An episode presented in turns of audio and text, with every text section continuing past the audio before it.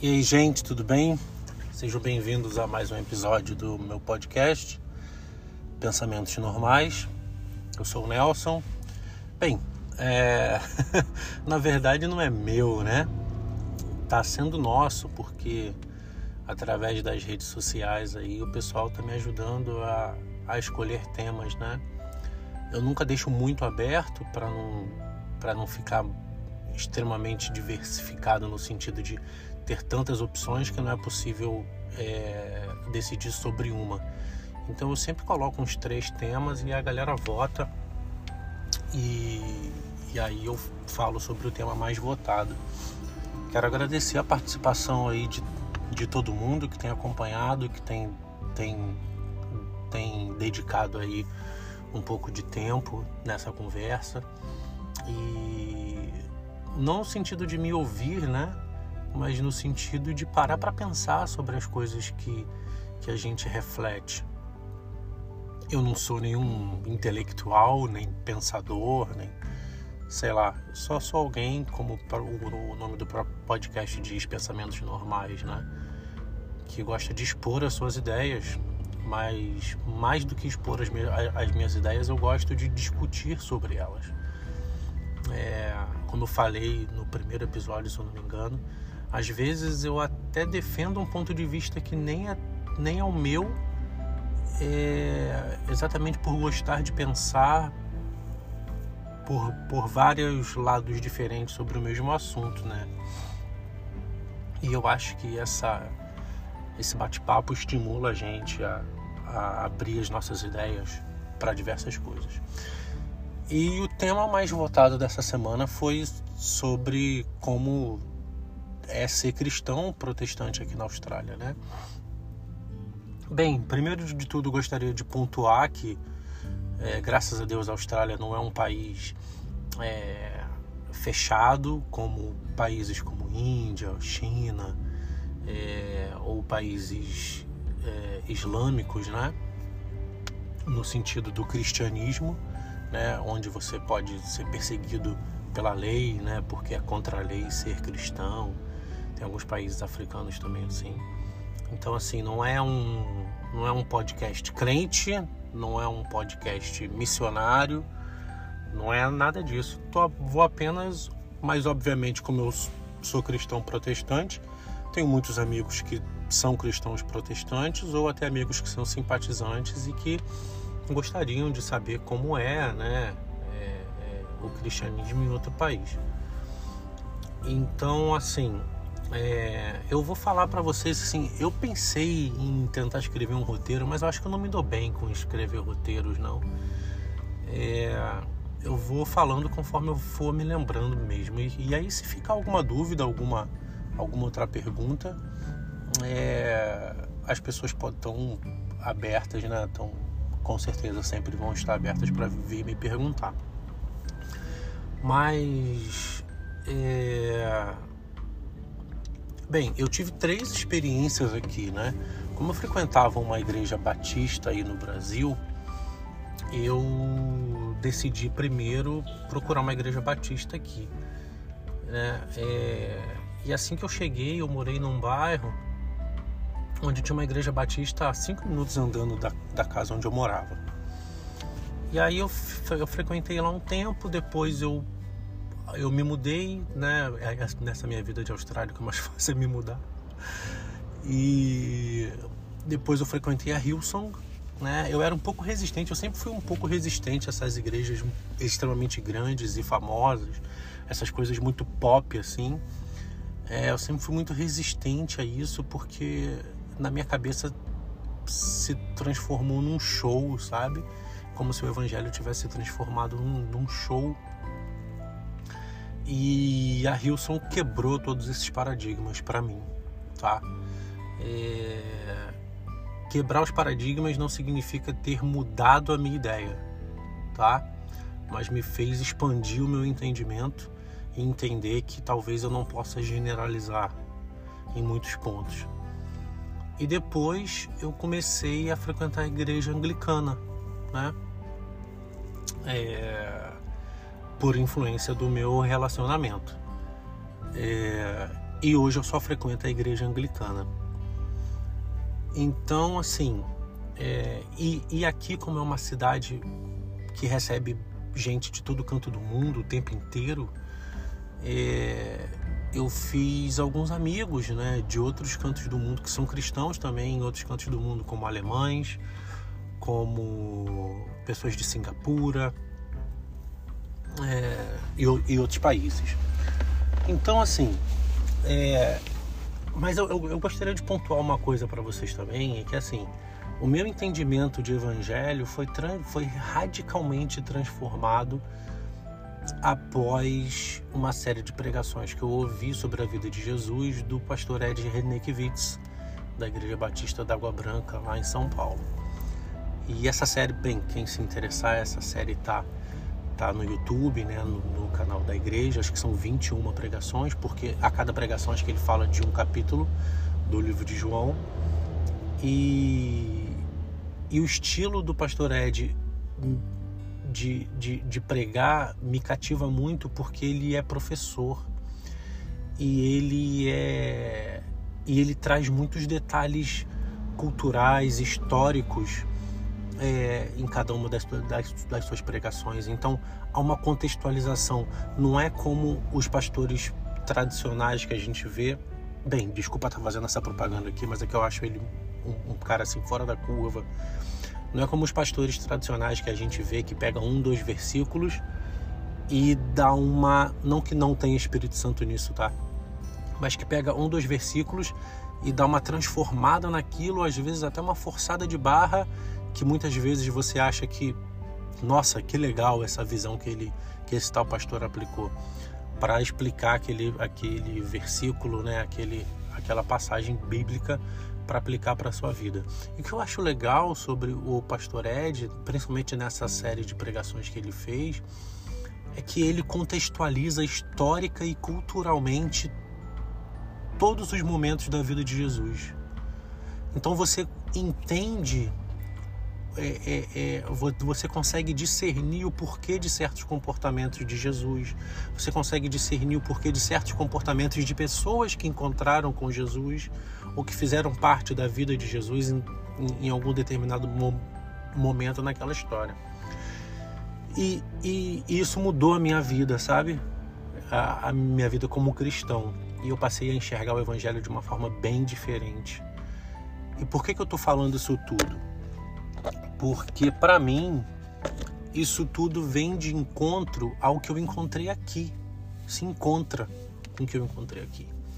Então, assim, é, o, o, o, estereótipo do, do crente, né, do evangélico que a gente tem aí no Brasil, ou pelo menos que a gente tinha até tipo começo dos anos 2000, é, ou final da década de 90, vamos falar mais do começo dos, dos, dos anos 2000, né? Eu sou cristão já tem 19, 18 anos, não, 20 anos que eu sou cristão e que eu, que eu frequento a igreja protestante, na verdade, né? Mas sempre fui cristão, meus pais são católicos e tal. E mais a minha mãe, né? Meu pai, assim, acredita em Deus e tal, acredita em Jesus, mas nunca fui muito assim. A minha mãe já é já foi mais de fazer a gente a missa no, no, no domingo, fazer catequese, essas coisas. Mas é, qual o estereótipo do evangélico brasileiro? E é o que ficou no senso comum, tá? Para mim isso está meio quebrado hoje, mas é o que ficou no senso comum. É aquele cara que se veste de uma maneira distinta, não comete uma série de comportamentos em público, porque lhe é vedado, porque ele é vendido como como pecado, né, como beber, né? Foi até uma das perguntas que me fizeram. Como beber bebida alcoólica, como fumar, como é, até muitas vezes ter estar com amigos que que bebem ou que fumam ou que ou tipo numa mesa de bar né? Então, é, é, o crente ele foi começar, ele, ele, tem esse estereótipo, né? e daquele cara que é o santarrão, daquele cara que quer vender o modelo de que ele não erra mais e que por conta disso ele pode cobrar dos outros os seus erros, né? É... E esse estereótipo tem sido quebrado no decorrer das últimas duas décadas, porque porque a gente porque é impossível viver desse jeito, né? É, é, é, nós somos seres humanos, a gente vai sempre errar, a gente vai sempre falhar. Então, é, muitas vezes o cristão, ele, o, o evangélico no Brasil, ele, ele, teve a sua idoneidade quebrada, né? A sua reputação não é mais ilibada, né? Como dizem nos termos jurídicos, porque as pessoas começaram a perceber, cara, como é que essa pessoa que também comete erros, sabe, sei lá, que bate na mulher dentro de casa ou que é, aliena os filhos e tal, ou que mente no trabalho, que passa os outros para trás, que é cheio de dívidas. Como é que essa pessoa quer me cobrar os meus erros se ele tem tantos erros como eu? Ele é, ele é um hipócrita, né? Então, assim, é, é, mas se, se, trabalhou muito na cabeça do evangélico brasileiro que ele tem que ser o exemplo do exemplo, como diz a Bíblia e que e fora também a teoria da prosperidade, né? Que se você só é só é um crente de verdade se você faz algum trabalho, se você tem algum status na igreja e se você tem dinheiro, se você tem sua casa própria, tem seu carro e tá passando o final de semana na casa de praia. Né? Que você tem que ser rico, porque Jesus é o dono de todo ouro e de toda prata. Então, é, essa é, é, esse é o estereótipo, né? Que é, tá meio quebrado hoje, né? Então assim, é, hoje em dia as pessoas é, não é mais uma vantagem como foi talvez na década de 70 e de 80, não é mais uma vantagem moral você se apresentar como um evangélico. Você é só mais um hoje em dia.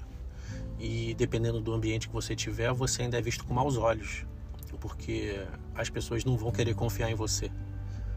É como se o evangélico fosse é como se dizer que é evangélico fosse um escudo para fazer o que é errado né? E muitas igrejas to tomaram essa postura hoje né? De ser muito permissivos com muitas coisas em prol de ter fiéis para se ter dízimos e ofertas né para serem igrejas ricas ou pastores ricos e e cara, uma coisa que eu acho interessante é que. Por que, que eu falei isso tudo, né? Já. Né? Tô quase 15 minutos falando disso tudo. Para situar você nas coisas que eu vou falar sobre a Austrália. A Austrália é um país muito rico. Obviamente não é uma Suécia, não é uma Suíça. É... mas é um país muito rico e e você tem que rodar muito para ver, você, você tem que ir para muito longe para ver ver a verdadeira pobreza aqui. Não é como no Rio de Janeiro ou, ou em qualquer outro lugar do Brasil que você roda dois quilômetros numa mesma rua e você vê é, a, a, a rua se degradando, vamos colocar assim, de bonitas casas até barracos, né? Ou no espaço de uma esquina você tem uma você tem um apartamento de 10 milhões de reais e, e um, e um barraco de, de sei lá de madeira né? Enfim né uma casa sem bolso. Então aqui é difícil. Então assim o, o, o, o poder aquisitivo aqui é muito alto. É... e por que, que eu estou falando de poder aquisitivo porque Cara, e, e, e, não é só o poder aquisitivo. E por conta de ser um país rico, as coisas funcionam muito melhor, né? Então, até para se evangelizar aqui, se apela para algo diferente. No Brasil, quando você vai evangelizar, né, o que você vê nas igrejas são as pessoas apelando para o desespero do povo, né? Porque o povo não tem saúde pública, porque o povo não tem dinheiro, para pagar as contas, porque, né, porque o povo está endividado, é, é, porque, sei lá, né, esses problemas que, que, que, que o povo brasileiro tem. E, e aí você oferece.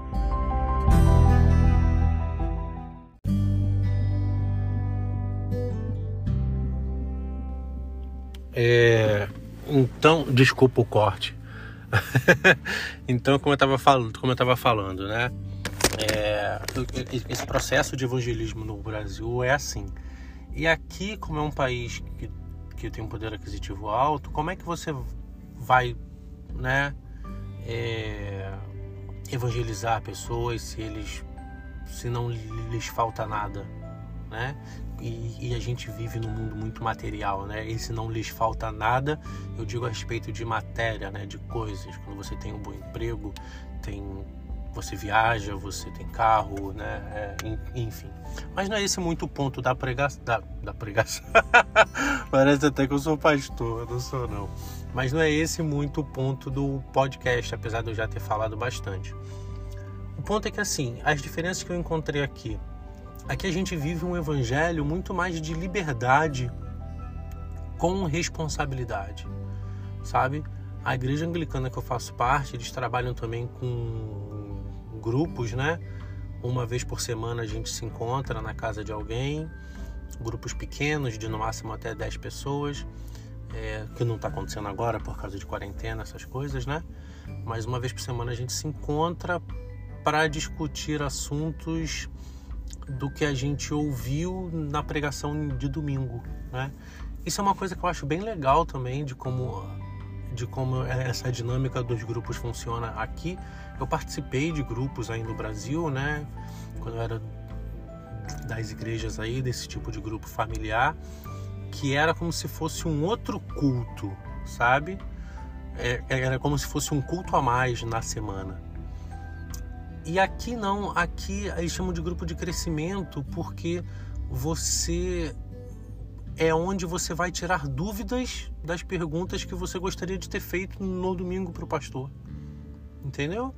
Então a gente volta na pregação e tem um guia que é, é um guia que eu digo tem um, tem um, um livro e aí a pessoa que está liderando esse grupo é, é, a pessoa que vai mediar ali as perguntas, as respostas e muitas vezes não há respostas é, é, é só levantado o ponto de discussão para que a gente encontre a resposta junto, né? para que um some com a, com a visão do outro. Isso é muito legal.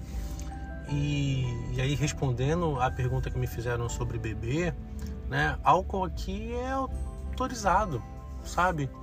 É, já não foi uma nem duas vezes que eu tomei cerveja com um dos pastores da igreja, entendeu?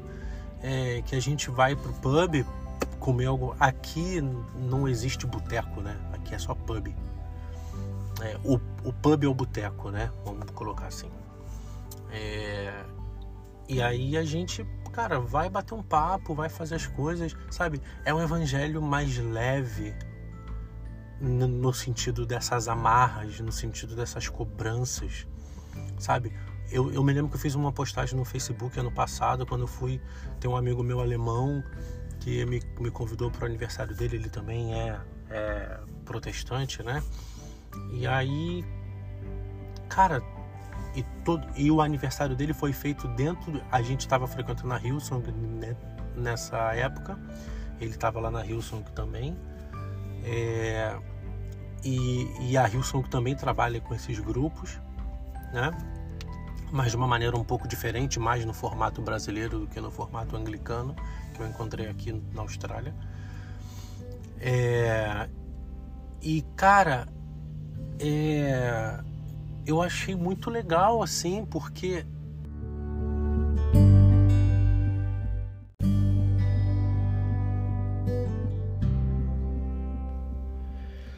É, vamos lá, sem cortes agora. Desculpa, gente. E me desculpa se a edição não, não, não, tá muito legal, não tem muita paciência para ficar editando. É... Por enquanto. mas enfim, eu achei muito legal essa história do, do não só do aniversário, mas é... essa história de viver um evangelho mais leve, sabe? Sem amarras. É, é mais tranquilo, você não precisa se preocupar se as pessoas vão te julgar, sabe?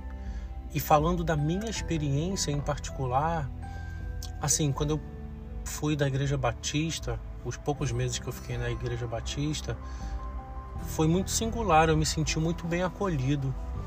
Mas ao mesmo tempo eu me senti como se eu tivesse numa igreja católica onde há uma liturgia, sabe? Onde há, eu não sei como está a igreja católica hoje, né? Já não frequento a igreja católica há muito tempo, mas da minha lembrança era de uma liturgia muito mecanizada, no sentido de seguir certos passos para que e, e, de maneira muito mecânica, sabe? É, acredito que não deva ser mais desse jeito, né? É, tem, acho que esse movimento dos católicos renovados, alguma coisa assim. É, mas eu até entendo um pouco, porque no bairro onde eu morava tinha muito chinês. Então, assim, tudo que era falado, inclusive no culto, estava escrito no, no folheto em, em inglês, que eu acho que era para permitir com que o. Porque normalmente você, quando você está aprendendo uma língua nova, normalmente você lê melhor do que escuta, né? Porque não, não tem nenhuma interferência no que você está lendo, diferente do, do escutar, que tem sotaque, tem entonação, né? É, é, cada pessoa tem seu jeito de falar, cada palavra, vamos dizer assim. Então é mais difícil de pegar quando você está só escutando. Então eu achei isso legal também, sabe, da igreja se preocupar para que todas as pessoas realmente entendessem o que tivesse, o que estava sendo dito ali. É, eu fui muito bem acolhido, cara, e, e, e, eu me senti em casa, eu achei legal isso. Mas não fiquei muito tempo na, na igreja batista aqui. Depois fui para Hilson, onde fiquei quase um ano lá na Hilson ou talvez até um pouco mais. E foi uma experiência fora de qualquer coisa que eu tenha vivido na minha vida, sabe? Apesar de ser uma igreja gigantesca, com canal de TV e, igreja no mundo inteiro, é, você entra na igreja, você, a impressão que você tem é que você está tá indo num, num show é, de primeira linha. Câmeras gigantes, transmissão Full HD, digital, em tempo real. Algumas vezes a gente assistia aos cultos, tipo, várias igrejas assistindo o mesmo culto ao mesmo tempo. E, e aí somente uma igreja que estava o pastor lá fisicamente, né? O pastor pregador. E, e cara, bagulho de cinema, assim, de, de outro mundo. É, mas mais uma igreja com uma palavra muito simples e muito construtiva. É, e, e, e, nos grupos familiares, que, nos grupos de casa que eu frequentei lá, também foi uma experiência muito legal. E por coincidência, eu, eu não foi escolha minha, eu simplesmente acabei indo. No meu grupo, metade do meu grupo era brasileiro, né? É, mas uma coisa que eu senti muito diferente, aí para você ver, né, cara, é, é eu não sei se foi. Não sei se eu posso fazer essa leitura. Mas quando eu frequentei a igreja batista e agora na, na, na igreja anglicana, eu via um cuidado maior com as vidas. Cuidado prático.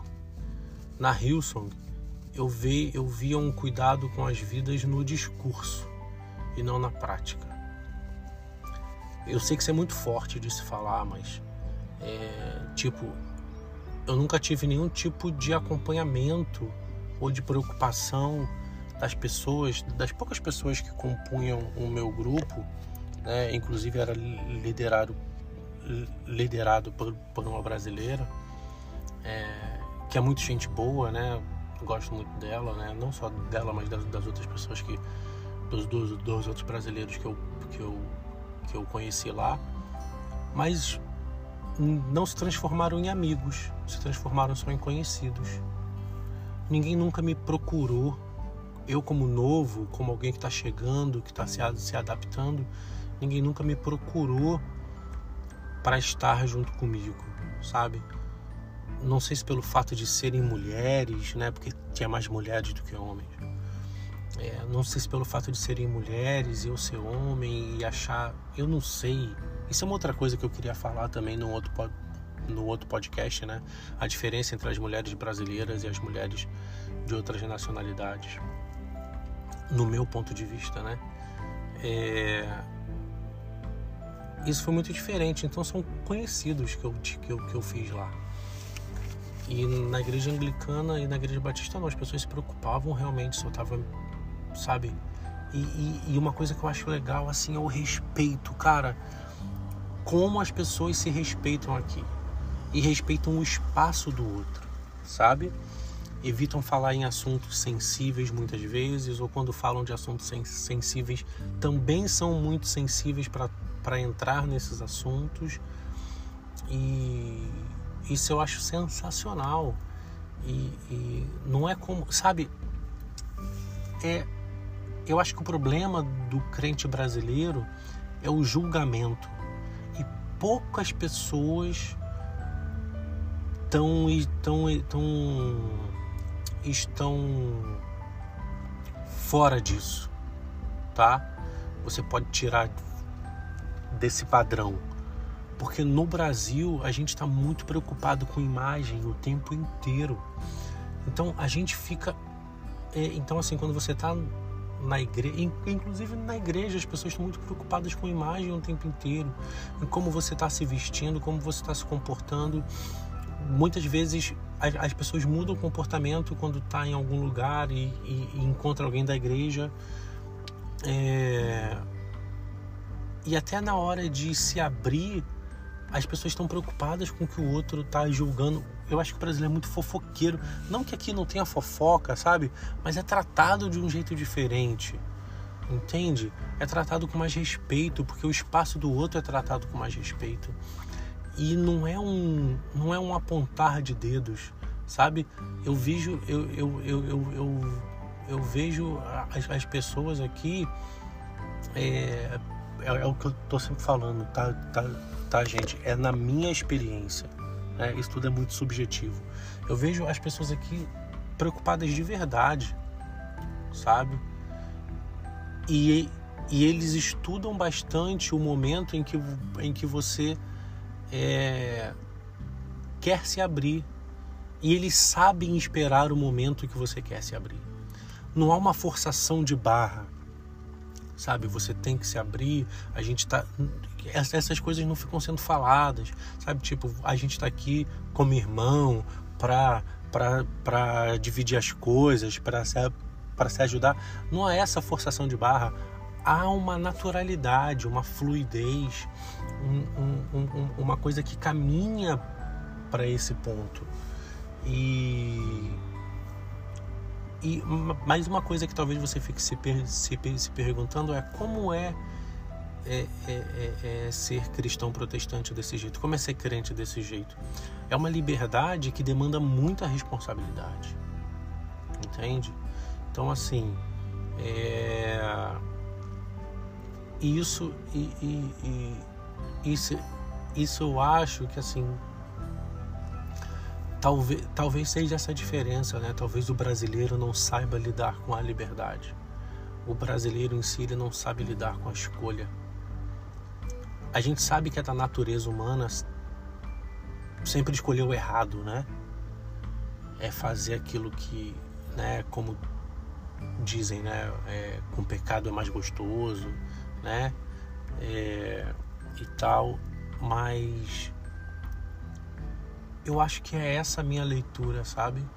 Eu acho que o, o crente no Brasil ele não sabe lidar com a escolha, sabe? Se você permitir ele lidar com a escolha, ele vai tomar sempre a pior possível. E eu não sei, tem muita coisa a respeito do brasileiro que a gente só se dá conta quando a gente sai do Brasil e conhece outras culturas. É, muitas coisas negativas, mas também muitas coisas positivas. Mas falando sobre é, a minha experiência como crente aqui, como cristão aqui, acho que é isso, sabe? A gente vive aqui sem, sem essas amarras. Ninguém vai te julgar se você tomar uma cerveja é, ninguém vai te condenar, sabe? Não tem essas coisas como no Brasil, tipo, fulano estava adulterando. No meio da igreja inteira, expulso do hall de membros. Entendeu? No meio de um culto.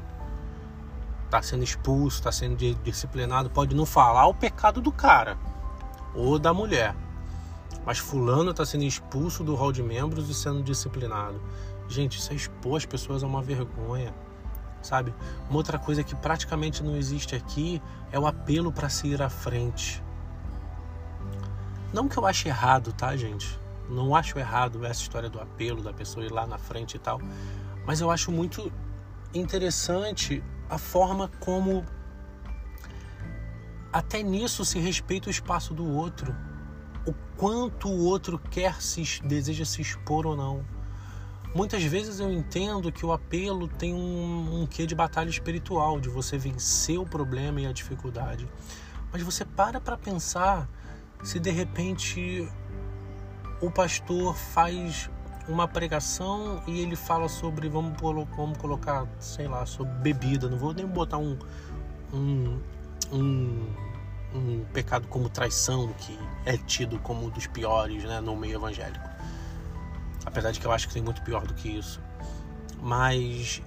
E aí, se o cara vai, vai, vai lá na frente, ainda que ele não, que ele não tenha esse problema, que ele, ele, ele pode estar indo lá na frente porque Deus tocou no coração dele por, um outro, por uma outra razão, ele vai se sentir de alguma maneira julgado. E você, estando na, na nave da igreja, assistindo o culto, de alguma maneira vai julgar, vai julgar quem está indo lá na frente como alguém que tem problemas com bebida. E para o crente bra brasileiro, ter, bebi ter problema com, com, com, com bebida está quase no mesmo nível de, do lance da traição sabe? É, tamanha coisa que se, que, que, que, se construiu em torno disso. Eu falei do, do, do cigarro lá no começo, é, porque normalmente o cigarro envolve be, bebida, né? Bem, pelo menos na minha cabeça. Mas, enfim, o cigarro continua sendo uma, uma coisa errada no sentido de que a gente entende né, que que o nosso corpo, que, que, que a igreja hoje, né, que é o que a gente aprende no Novo Testamento, é, a igreja de Jesus somos nós, né? A, a igreja não é mais o templo com quatro paredes, são as pessoas. E nós, como sendo templo do Espírito Santo de Deus, a gente não vai fazer algo que vai prejudicar o nosso templo, né? O templo de, de Deus, o nosso corpo. E aí a gente sabe o quanto o cigarro é prejudicial à saúde, diferente da, da, da cerveja da bebida alcoólica. Né? A não ser que você beba indiscriminadamente, como, como um alcoólatra, né? É, mas beber em situações sociais, você beber uma, duas cervejas, você tá numa festa e tal, isso é normal aqui, sabe? E, e, e talvez as pessoas vão te achar até estranho se você decidir não beber, né? Porque é muito normal aqui. Então é isso. Eu não sei se eu falei demais ou se eu fugi demais do ponto e acabei indo para outras coisas. Se eu consegui responder o que foi proposto, acabei divagando bastante sobre em volta de outros assuntos. É... Tive umas interrupções, né, que acabaram cortando a minha linha de raciocínio de alguma maneira. Mas é isso. É... Bem, espero que você tenha gostado. É... Como sempre você está, e como já foi falado, você está livre para me procurar nas redes sociais e, e, e, fazer suas perguntas ou pontuar a sua opinião junto. E eu deixo você livre, cara. Assim, se você tem algum tema que você gostaria de discutir comigo, é, não discutindo no sentido de brigar, né? Você gostaria de conversar comigo, é, me, me procura, me procura que a gente pode gravar, a gente grava um podcast junto, beleza? Então é isso aí, gente. Um abraço, muito obrigado mesmo por ter ouvido. É, minha audiência está crescendo e eu fico muito feliz por conta disso. Ainda está só entre os meus amigos, mas mesmo assim eu fico muito feliz né, que, que, as pessoas têm, têm ouvido, têm dedicado esse tempo e têm me procurado para fazer os comentários. Né? É...